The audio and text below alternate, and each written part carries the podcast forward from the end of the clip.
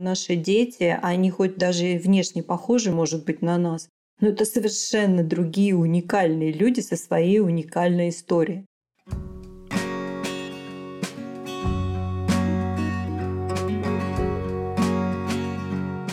Всем привет! С вами подкаст «Мы родители. Миссия выполнима». Это подкаст для родителей, уже имеющихся детей, и взрослых, которые знают, что внутри у них тоже живет субличность ребенок и хотят этого ребенка холить, лелеять, давать внимание и выпускать погулять. Автор контента подкаста – врач-педиатр, психотерапевт и психиатр Марина Витальевна Лазовская. В новом эпизоде применяем утверждение, что наш проект интерактивный на деле. Марина Витальевна в режиме реального времени отвечает на вопросы наших читателей и слушателей, то есть ваши друзья. Вы узнаете – как знакомить детей с новыми партнерами мам и пап? Чьи интересы учитывать в первую очередь, когда ситуация в семье резко меняется? О чем и как говорить с детьми в преддверии нового учебного года?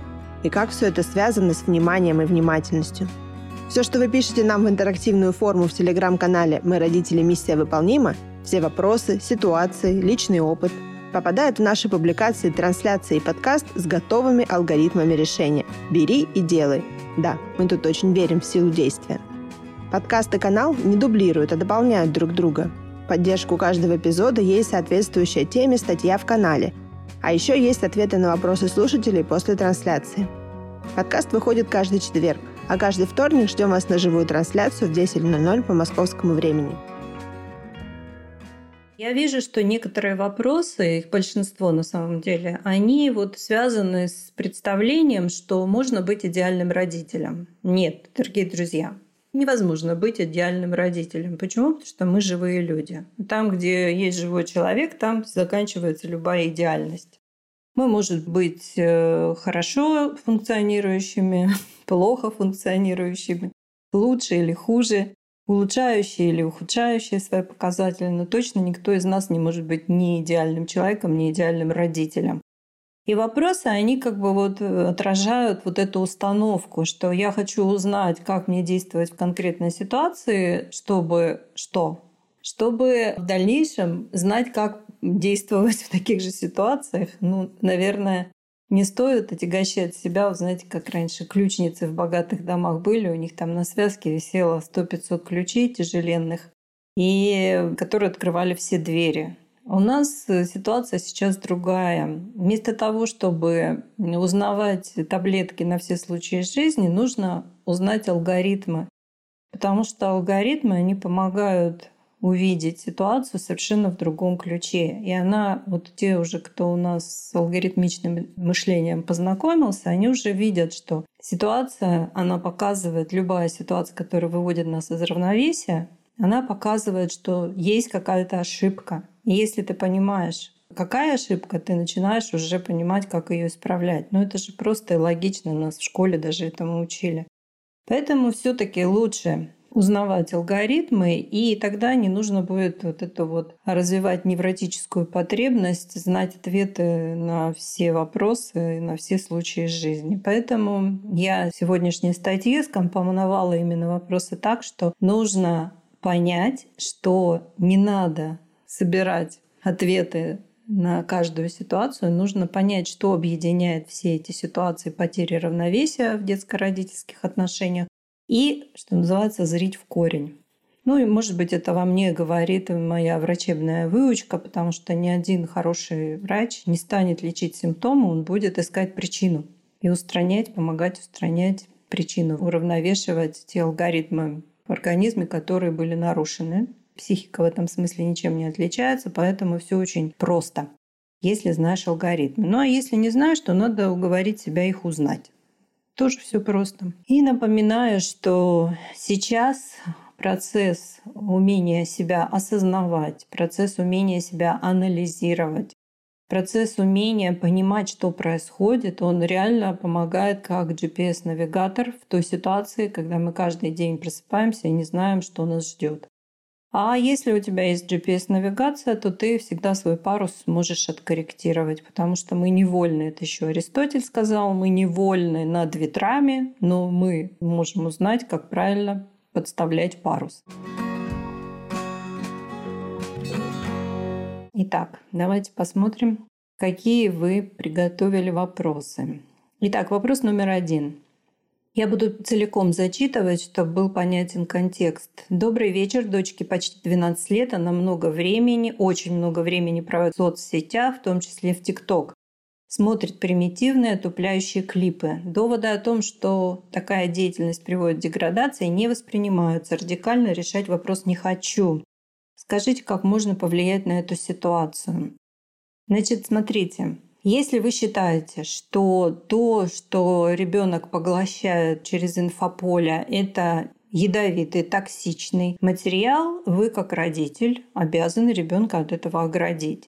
И здесь вот эти раздумья, решительно действовать, нерешительно действовать. Ну, представьте, что вот ваша дочь вместо гаджета держит сигарету и прям вот курит у себя в комнате. Ну, вы бы ведь стали на это реагировать? Или распивала там спиртные напитки. Вы же ведь не стали бы раздумывать, реагировать на это и как реагировать. Родители обязаны детей ограждать от токсичного воздействия по любым направлениям – физическим, ментальным, эмоциональным, духовным, всем. И здесь нужно не бояться применить вот эту вот решительность. Это первое. Второе. Во-первых, ну, давайте сравним так. Вот детям, например, там 3-4 лет нравится сказка про Колобка. Замечательно, они в восторге, им все нравится. Ну, взрослому человеку вряд ли уж прям такой восторг вызывают такие простые сказки, там, типа вот про Колобка. Ну, понятно, что если этот человек филолог или психолог и пишет диссертации по русскому фольклору, тогда он видит по-другому эту сказку. Там действительно огромное поле для самоанализа, психоанализа, великолепная сказка. Но на таком вот поверхностном уровне, ну что там интересного? Нет, конечно. Поэтому то, что интересно 12-летнему ребенку, не может быть так интересно захватывать внимание у взрослого человека. И здесь нужно тоже понимать, что мы не можем отделить себя, миллениалов, и себя иксеров от контактов с искусственным интеллектом. Почему? Потому что это все это уже полноценная часть нашей жизни. Больше, чем 80% времени мы там проводим. И мы должны выстраивать отношения по типу того, что нужно договариваться. То есть объяснять ребенку, что такое деградация, нужно на понятных ему примерах. Ну, например, объяснить, что если ты, например, не будешь каждый день делать вот привычные вещи, например, разговаривать, через некоторое время ты не сможешь разговаривать так хорошо, как ты разговариваешь сейчас. То есть объясняет ребенку, что такое деградация. Взрослые не все понимают, что это такое. И начать с самого простого примера, который понимают все дети, которые умеют кататься на велосипеде. То есть объяснить, что если ты крутишь педали, ты едешь и не падаешь. Если ты не крутишь педали, ты останавливаешься, какое-то время балансируешь, а потом падаешь. Вот так же и в жизни. Если ты каждый день что-то в себя вкладываешь, то, что способствует твоему развитию, развитию чувств, развитию ума, значит, ты развиваешься становишься все лучше и лучше и интереснее. Интереснее для себя, интереснее для своих друзей тебя появляется больше возможностей. Если ты каждый день не делаешь что-то из этого, ты какое-то время балансируешь, а потом ты начинаешь терять все эти навыки. Вот мы это объясняем нашим студентам в самые первые дни курса «Формула благополучия». Если не крутишь педали, это алгоритм биологический, то через некоторое время наступает обратный процесс, инволюция. То есть все, что мы приобрели, мы начинаем это терять. Люди, которые когда-нибудь учили иностранные языки, очень хорошо это знают. Можно неделями, месяцами набивать и практику, и лексику, и вокабуляр. Но потом, если сделать паузу, то через буквально 4-6 недель это все начинает теряться. И этот алгоритм абсолютно одинаково работает на любых э, наших сферах, как на физической. Ну, например, есть вещи, которые нельзя разучиться делать, а есть вещи, которые можно разучиться делать, а потом их придется восстанавливать. На ментальном, вот э, мы уже на когнитивном это обсудили, и на эмоциональном тоже. Поэтому можно объяснить еще ребенку так. Вот смотри, если в комнате свежий чистый воздух, мы его не замечаем, мы им дышим, и наш организм хорошо работает.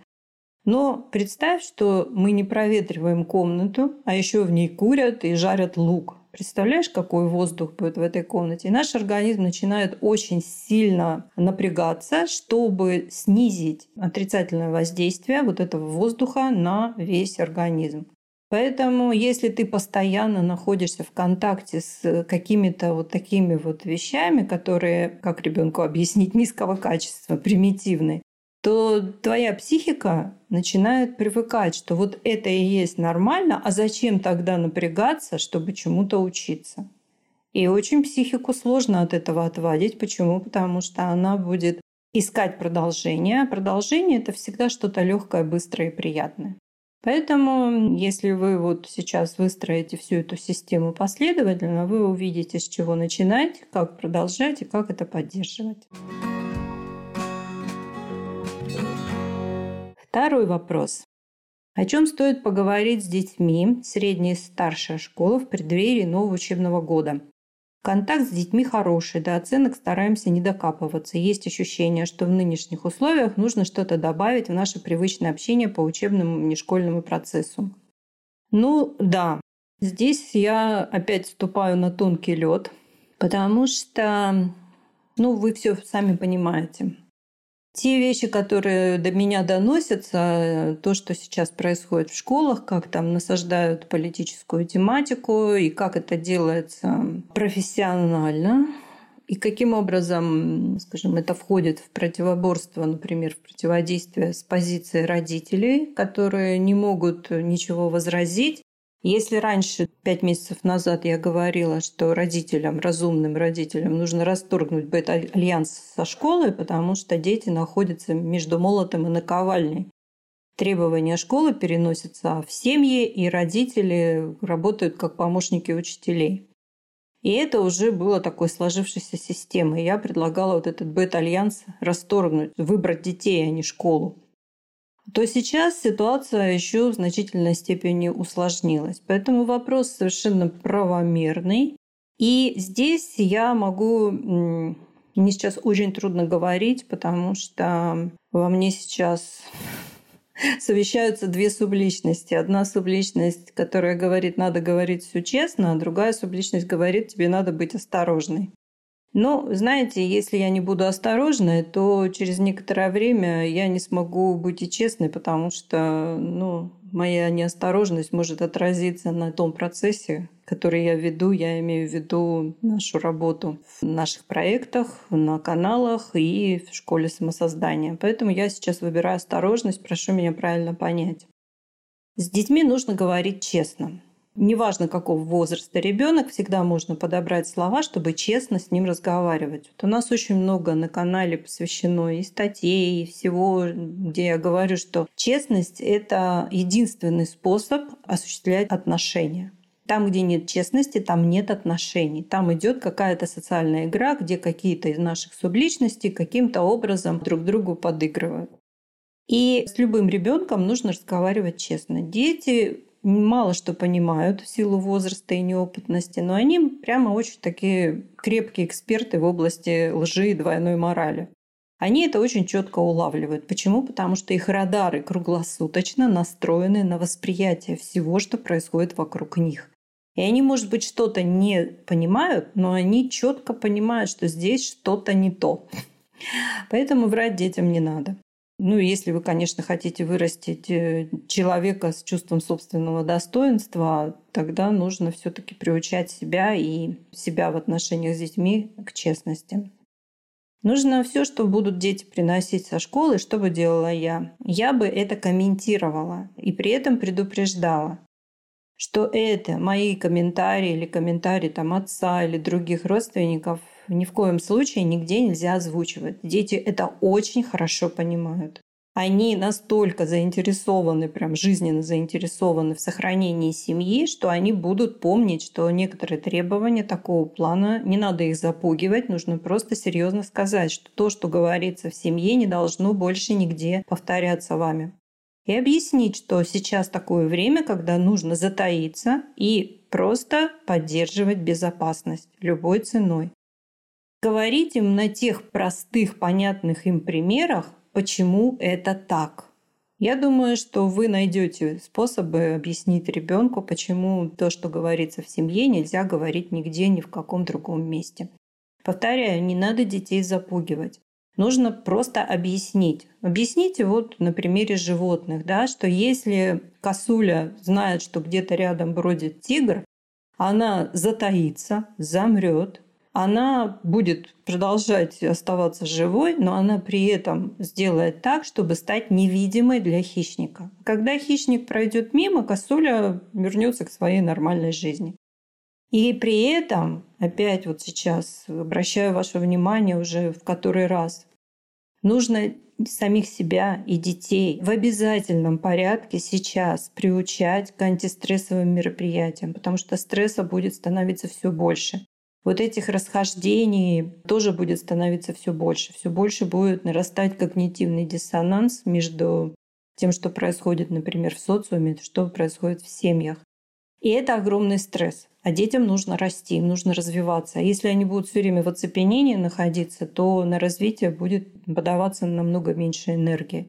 Поэтому, пожалуйста, вводите в свою ежедневную жизнь, делайте это с привычками, чтобы каждый день всей семьей по отдельности вместе вы делали какие-то антистрессовые мероприятия. Все они собраны у нас в чек-листе антистресс. Они все эффективные, все рабочие, плюс лор гимнастика, она сейчас уже, если два года назад я говорила, что она нужна для поддержки иммунитета, сейчас она нужна для того, чтобы снижать уровень невыраженной вербальной агрессии, потому что она великолепно работает с органами не только, которые мы называем лор, но и говорильного аппарата. То есть нельзя что-то сказать, нужно прикусить язык, нужно затаиться. Бах, не делаем этого ничего, и мышцы напрягаются. Это напряжение накапливается, его нужно снимать. Лор, гимнастика всем в помощь великолепно работает, чтобы снимать вербальную агрессию. Поэтому да, это сложный процесс, но тем не менее нерешаемых процессов нет. И я прямо всех родителей очень прошу, что бы ни происходило, если ваша политическая позиция идет в разрез с общепринятой сейчас там, где вы находитесь, Сейчас нужно просто затаиться. Затаиться и сделать так, чтобы все сделать для того, чтобы сохраниться. Мы сейчас не нападать, не убегать, не все могут убежать, а от своих мыслей куда убежишь. Мы сейчас естественным образом должны выбирать осторожность. Пожалуйста, позаботьтесь об этом на всех уровнях, на инстинктивном, на рефлекторном и тем более на осознанном. Все пройдет, все закончится. Для того, чтобы нам дожить порядке до этого времени, нам нужно быть осторожными. Это сейчас самое главное. Третий вопрос. Стоит ли учитывать мнение и чувства старших родственников в ситуации, когда высока вероятность, что брак закончится разводом? Плачущие тещи и свекрови, мечущие гром и молнию свекры, у них есть слово в отношениях детей. Не очень поняла, речь идет о детях, которые разводятся, или о детях, которые есть у разводящейся пары. Не совсем по лексике понятно. Здесь работает алгоритм «принимать не значит соглашаться». Когда одни взрослые люди принимают решение в отношении своей жизни, которое не нравится решение другим взрослым людям, например, родителям разводящейся пары, это не значит, что родители должны вставать и открывать фронт второй для своих детей своим противоборством и противодействием. Нет, это не поможет. Нужно принять все как есть, но принимать не значит соглашаться. В чем будет выражаться вот это несогласие? Несогласие мы можем выражать только в комментариях. Как мы делаем комментарии? Только на основании алгоритма ФОТР фактическое описание текущей реальности. Мы говорим о своих чувствах. Никто не может нам запретить выражать свои чувства, озабоченности, расстроенности, злости, негодования, возмущения, любые чувства в присутствии близких нам людей. Это не значит, что это как-то повлияет. Вот чем отличается настойчивое навязывание своего мнения, вот этот вот абьюзивный контроль, от ФУТР. В первом случае мы агрессивно воздействуем на ситуацию, потому что она нам не нравится, и мы хотим, обладая таким самомнением, завышенной такой самооценкой, вещая как истина в последней инстанции, мы э, хотим во благо, все же это во благо делается, воздействовать на ситуацию. А если мы понимаем, что это не работает, это не дает хороших результатов, а еще и в будущем аукнется и откликнется так, что нам самим не понравится, мы, понимая это, переходим к э, ФУТР. Мы описываем свои чувства. И просто человек, который нас слышит, он просто понимает, что у нас эти чувства есть. Он нас слышит и не закрываются от нас, потому что мы не стараемся воздействовать на него прямолинейно, жестко и грубо. Мы при этом сохраняем контакт, мы не нарушаем отношения, и мы не берем на себя лишнее. Вот самое главное, не брать на себя лишнее, потому что взрослые люди должны разобраться совсем сами. И громы и молнии это можно, вот, как говорится, в приватном. А поскольку речь идет все-таки о детях, за которых каждый из нас готов жизнь отдать. Когда мы находимся в непосредственной близости, нужно использовать ФУТР. Это единственное, что работает в любой конфликтной ситуации. Учитывать ли их мнение? Знаете как? Каждый из нас выражает свое мнение с колокольни своего опыта. Но мы же понимаем, да, что это опыт, который мы приобретали всю жизнь. И мы же понимаем, что наши дети, они хоть даже внешне похожи могут, может быть, на нас, но это совершенно другие уникальные люди со своей уникальной историей. Да, мы их сделали из себя, но с момента зачатия, тем более с момента рождения, у них пошла развиваться их собственная уникальная история. Как они думают, как они чувствуют, как они делают то или то, как в их мозге принимаются какие-то решения.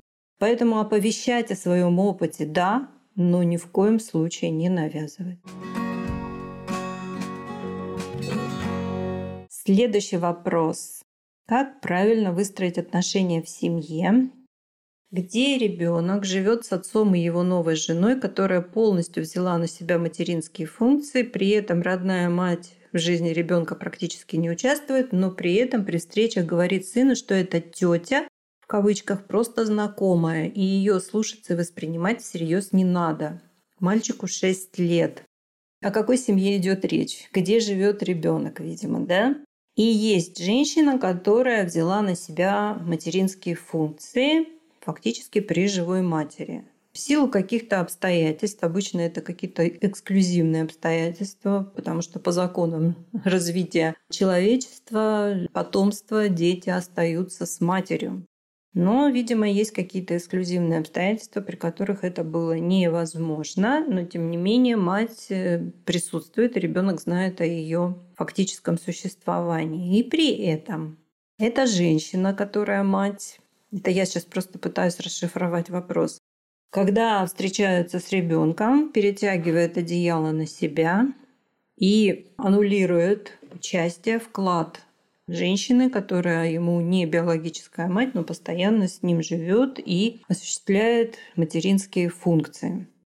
Что происходит в этот момент с ребенком? У него развиваются две диаметрально противоположные взаимоисключающие системы, на которые он будет как-то реагировать. Думаю, что он уже на это реагирует, хотя в вопросе не указано.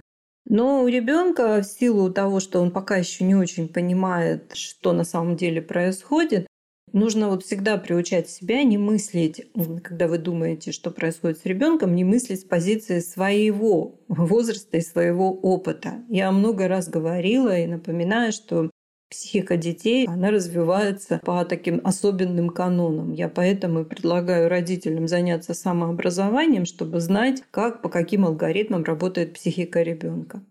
Что будет дальше? Если такое воздействие на ребенка будет продолжаться, то в какой-то момент, как я уже сказала, он начнет на это реагировать. Как дети реагируют? Когда они не могут с чем-то справиться, у ребенка, собственно, есть два вида реакций.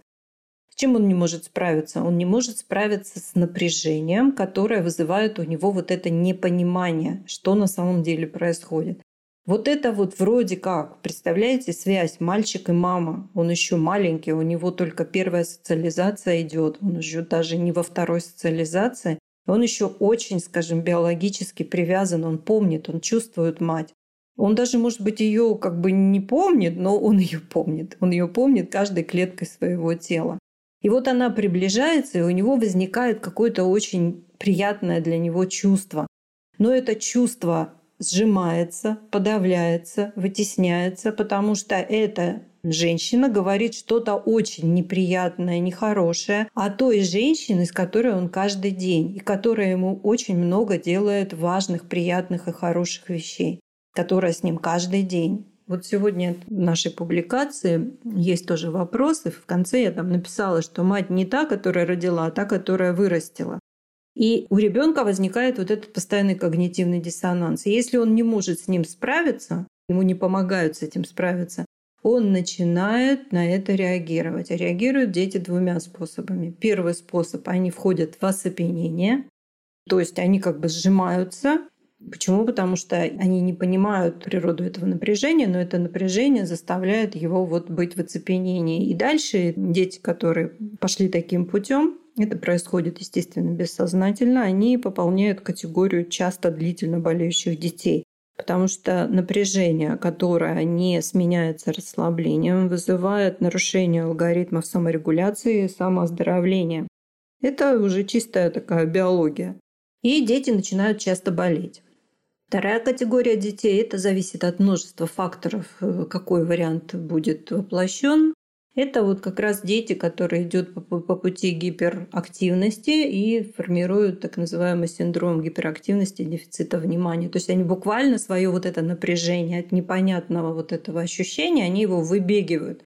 То есть они становятся вот гиперактивными. Ребенок все равно будет давать какую-то реакцию. Что делать родителям? Родителям нужно ну, я имею в виду тех, которые отец и приемная мать, им нужно договориться и составить план, как они поговорят и как они назначат посещение, в какой форме будут эти посещения биологической матери. И потом нужно будет уже этот договор, когда все будет уже понятно, что они пришли к взаимопониманию, его договор нужно переносить уже на то, чтобы разговаривать с биологической матерью. Да, это сложно. Это не может быть просто, потому что мать, которая в силу каких-то обстоятельств не может выполнять свои материнские функции, но она явно, скорее всего, не взрослый человек. И инфантильная ущербность, она очень часто использует вот этот метод самоутверждаться за счет других людей. То есть сам ничего не делаешь, но раскритиковать и обнулить то, что делают другие, это вот как раз проявление тоже ущербности. Но вообще-то я вам рекомендую все-таки воспользоваться возможностью записаться на личную консультацию к специалисту, который вам поможет это сделать, потому что это, это сложно. Лучше все-таки, когда что-то сложное, воспользоваться рекомендациями и помощью специалистов. Пятый вопрос. Все ли болезни у детей психосоматические? Всегда ли надо доискиваться до какой-то причины в области психотравмы? Так все-таки психотравма или психосоматические, не очень понятно. Ну ладно, попробую ответить и так, и так. Психосоматика – это не какая-то там э, иллюзия, это уже реальность, и это реальность прогрессивной медицины. То есть психосоматическая медицина – это медицина уже не просто будущего, это медицина настоящего, но не везде, конечно. Поэтому если люди, специалисты, врачи и те, кто, собственно, верит в то, что мы единое целое, что у нас ни один орган не работает по отдельности, и что современная медицина, разобравшая нас на органы, это уже прошлый век, то нужно уже к этому относиться ну, серьезно и понимать, что все болезни от нервов это не просто привычный слоган. И да, все болезни, кроме травм, хотя здесь тоже уже я уже приводила где-то этот пример, что даже ортопеды Травматологи согласились, что просто так человек на улице не споткнется, не упадет и травму не получит. Уже даже объясняла, почему. Если мы это понимаем, значит, нужно относиться к этому серьезно. Докапываться до причин, вот сама формулировка, она содержит в себе какую-то негативную коннотацию. Доискиваться, да, до причины. Здесь нужно идти путем, что сначала вы понимаете, что у того, что есть в виде болезни, есть какие-то психологические причины, и эти причины всегда ведь просто найти причину, когда болеет орган физическую. Да? Ну вот, например, у человека дискинезия желчевыводящих путей. Почему? потому что у него плохо работают э, сфинктеры, управляющие системы, нервы в желчном пузыре. Он то сильно расслаблен, то сильно сжат, и, в общем, все понятно. И есть определенный протокол лечения, есть определенные методики, которые помогают ситуацию вывести в ремиссию. А если пойти дальше и понять, что у этого процесса, который вызвал вот эту вот повышенную какую-то реактивность, чувствительность э, желчного пузыря, у него есть психологические причины. Например, такие, что человек очень долго и безуспешно для решения держит в себе какие-то негативные мысли и переживания. И здесь нужно к этому относиться именно так, что та среда, в которой мы болеем, она должна быть изменена. Вот любой врач скажет, так, вам нужно есть вот это и не есть вот это. То есть меняется среда, при которой воздействие идет через тело. Точно так же, если вы понимаете, что причина есть, то нужно менять привычки, которые привели к развитию этой проблемы. Поэтому да, все болезни психосоматические. А теперь психотравмы. Нужно знать то, как проявляется травма, и работать с тем, как она проявляется. Потому что пойти вглубь травмы, найти ее и разобраться с ней Конечно, можно. Этим, собственно, занимался все сто лет последний классический психоанализ. Если вы готовы пойти таким путем и потратить на это ну, не меньше пяти тысяч часов работы с психоаналитиком и соответствующее количество денег, то да, это тоже выбор. Сейчас я считаю, что у нас у всех время очень теперь дорого, очень все сгустилось и очень все ускорилось. Поэтому современный психоанализ, которым в частности вот занимаюсь я, развивая его, мы работаем так. Мы видим, кстати, Карл Густав Юнг нам завещал это. Главное не то, что произошло, а что ты сам сделал с тем, что произошло. Мы видим, что происходит с нами. Мы это меняем. И таким образом мы снижаем активность, реактивность, агрессивность, я бы даже сказала, своего травматического опыта. Вот как это работает. То есть мы воздействуем на то, что происходит сейчас, воздействуем постоянно, не от случая к случаю, а систематически, меняем привычки, меняем свои реакции, осознавая их, начинаем по-другому себя вести. И, естественно, травма тоже начинает быть менее агрессивной. Она начинает быть более податливой для того, чтобы ее корректировать. Вот только так и можно работать с травмами. Следующий вопрос. Добрый день, Марина Витальевна. Скажите, пожалуйста, столкнулась с такой ситуацией. Договорились с ребенком, мальчик 15 лет, что он отдыхает год после школы и через год говорит мне, куда он будет поступать. Вопрос прошлого эфира. И мне сказал мужчина в отношении, что я уступила сыну, что я слабая и не умею отстаивать свое решение, что сын мною пользуется, точнее моей добротой. То же самое сказали родственники. Скажите, пожалуйста, считается ли мой поступок слабым что я уступила ребенку и не настояла на поступлении. Заранее вас благодарю.